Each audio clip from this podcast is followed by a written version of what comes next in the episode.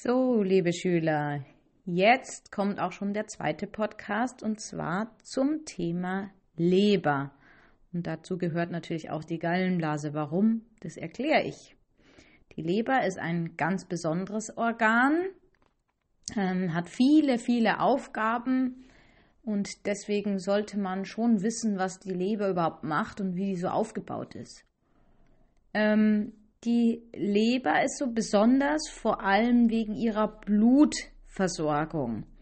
Die Leber hat nämlich nicht wie jedes andere Organ nur in Anführungszeichen eine arterielle Versorgung, also mit sauerstoffreichem Blut und eine venöse, wo dann quasi alles wieder weggeht, sondern sie hat auch noch zusätzlich eine große Blutversorgung und die nennt man die Pfortader. Also das große Besondere an der Leber ist im Prinzip die Pfortader. Die bringt nämlich das Blut, was aus dem Dünndarm vor allem, aber auch aus den anderen Verdauungsorganen kommt, dieses Blut bringt sie in die Leber und die Leber muss jetzt mit diesem Blut, wo ja jetzt die ganzen Nährstoffe und alles, was so im Dünndarm eingesammelt wurde, ähm, aber auch im Dickdarm natürlich. Dieses Blut muss die Leber jetzt verarbeiten. Und das ist auch das, die große Aufgabe der Leber, ähm, diese Stoffe umzuwandeln, weiterzuleiten, neue Stoffe daraus zu bilden, es zu speichern. Das ist die große Aufgabe der Leber, aber die Leber hat noch viele weitere Aufgaben und die wollen wir jetzt besprechen. Genau. Also, die Aufgaben der Leber sind vor allem eben dieser, dass es ein sehr großes Stoffwechselorgan ist. Ich habe schon gesagt, es kommen da die ganzen Nährstoffe an und die Leber versucht jetzt mit diesen Stoffen, die da ankommen, Sachen zu machen. Also, zum Beispiel kommen da die Kohlenhydrate an, die kommen ja ganz klein in Einzelbausteinen. Und was sie jetzt machen kann, ist, sie kann diese Zucker äh, weitergeben an andere Organe. Sie kann es einfach quasi weiter schicken und wenn jetzt zum Beispiel das Gehirn gerade viel Zucker braucht, dann schickt sie das einfach weiter. Wenn jetzt aber gerade viel Zucker da ist, dann kann die Leber diesen Zucker auch wieder zusammenbauen in Glykogen. Ähm, es ist unser Speicherzucker und dann warten, bis quasi wieder neuer Zucker gebraucht wird, bis gerade eine Hungerphase zum Beispiel ist und der Körper Zucker wieder braucht.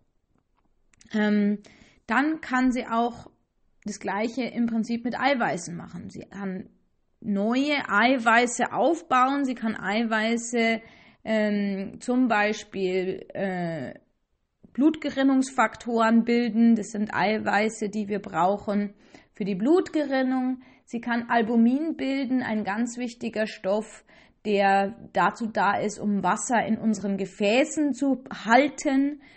Und sie kann auch äh, zum Beispiel Stoff, äh, also Eiweiße für die das Immunsystem bilden. Also viele verschiedene Eiweiße kann sie bilden ähm, und die sind eben für verschiedenste Funktionen wichtig.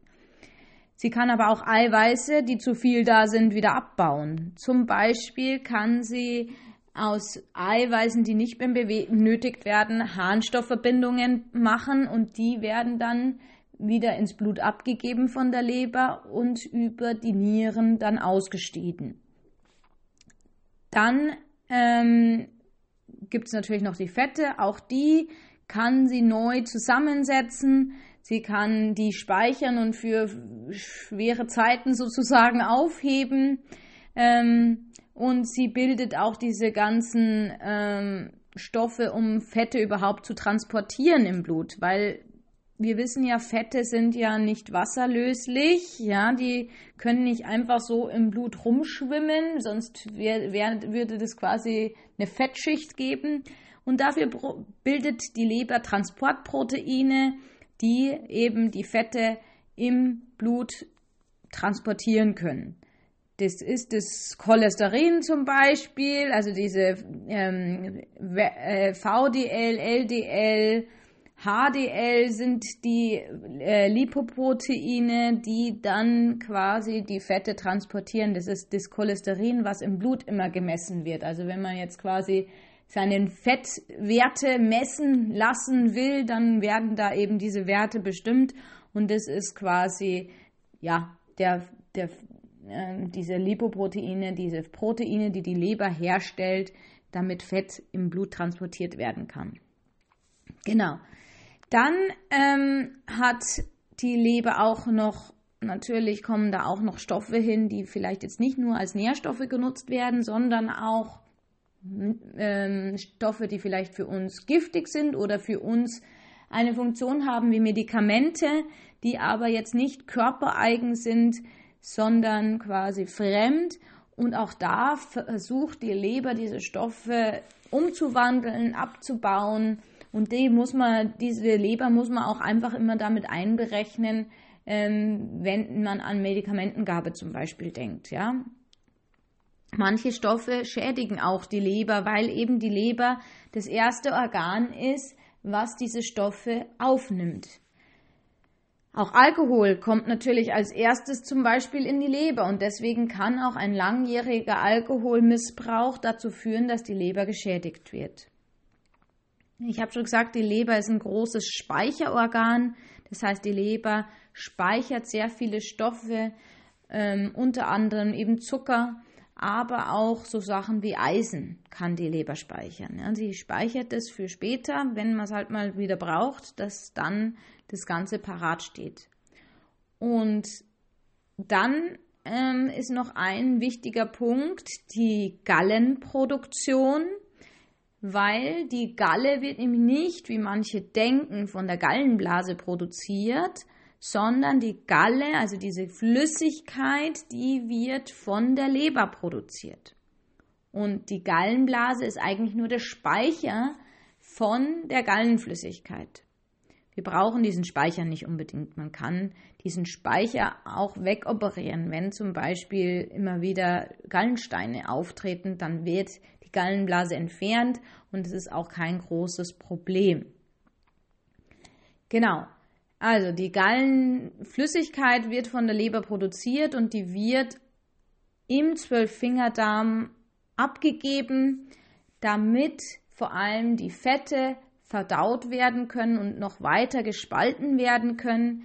Fette, haben wir ja schon gerade gesagt, sind nicht wasserlöslich und es ist also sehr schwierig in dem ganzen Magensaft und den ganzen Flüssigkeiten, die da sind, diese Fette dann zu zerkleinern, weil sie sich zusammen ähm, tun und dann quasi in dieser Flüssigkeit zusammenschwimmen. Äh, das kennt man, wenn man jetzt zum Beispiel abspülen will ohne Spülmittel. Das funktioniert nicht so richtig gut. Die Fette lösen sich nicht. Die Gallensäure oder die Gallensäfte, die ähm, wirken jetzt im Prinzip wie unser Spülmittel beim Abwasch die schauen, dass quasi sich dieses Fett löst, dass dann quasi überall die Enzyme hinkommen und das Ganze spalten können. Dafür brauchen wir die Galle. Ähm, da ist, wie gesagt, äh, diese Gallensäuren drin, die die Fette spalten und die auch dazu führen, dass quasi diese Fette sich nicht mehr so zusammenrotten. Und es ist auch noch Bilirubin drin, das ist der Farbstoff, ähm, der die Galle ausmacht. Galle, wenn man so das schon mal gesehen hat, die ist ja so grünlich, gelblich, ja. Und das ist vor allem, weil da eben auch Bilirubin drin ist. Bilirubin ist der Abbaustoff des Hämoglobins. Und wenn wir das nicht da drin hätten, dann würde unser Stuhlgang auch nicht braun sein, weil ähm, der, das Bilirubin eben nochmal von Bakterien umgesetzt wird in ähm, Stercobilin und dieses Stercobilin macht den Stuhlgang braun. Also wenn wir keine Galle hätten und die Galle irgendwie nicht in den Zwölffingerdarm gelangt, dann schaut unser Stuhlgang anders aus. Dann ist er nämlich meistens so weiß-beiglich und das gibt es auch. Zum Beispiel, wenn jetzt Gallensteine da sind und die, die, die den Abfluss der Galle behindern, dann schaut unser Stuhlgang eben so weiß-beiglich aus, weil da eben dieses Bilirubin nicht mehr in den Zwölffingerdarm gelangt. Genau. Also das sind schon die Aufgaben der Leber gewesen und ich hoffe, das hat Ihnen was gebracht. Falls noch Fragen bestehen, immer gerne an mich wenden. Danke und tschüss.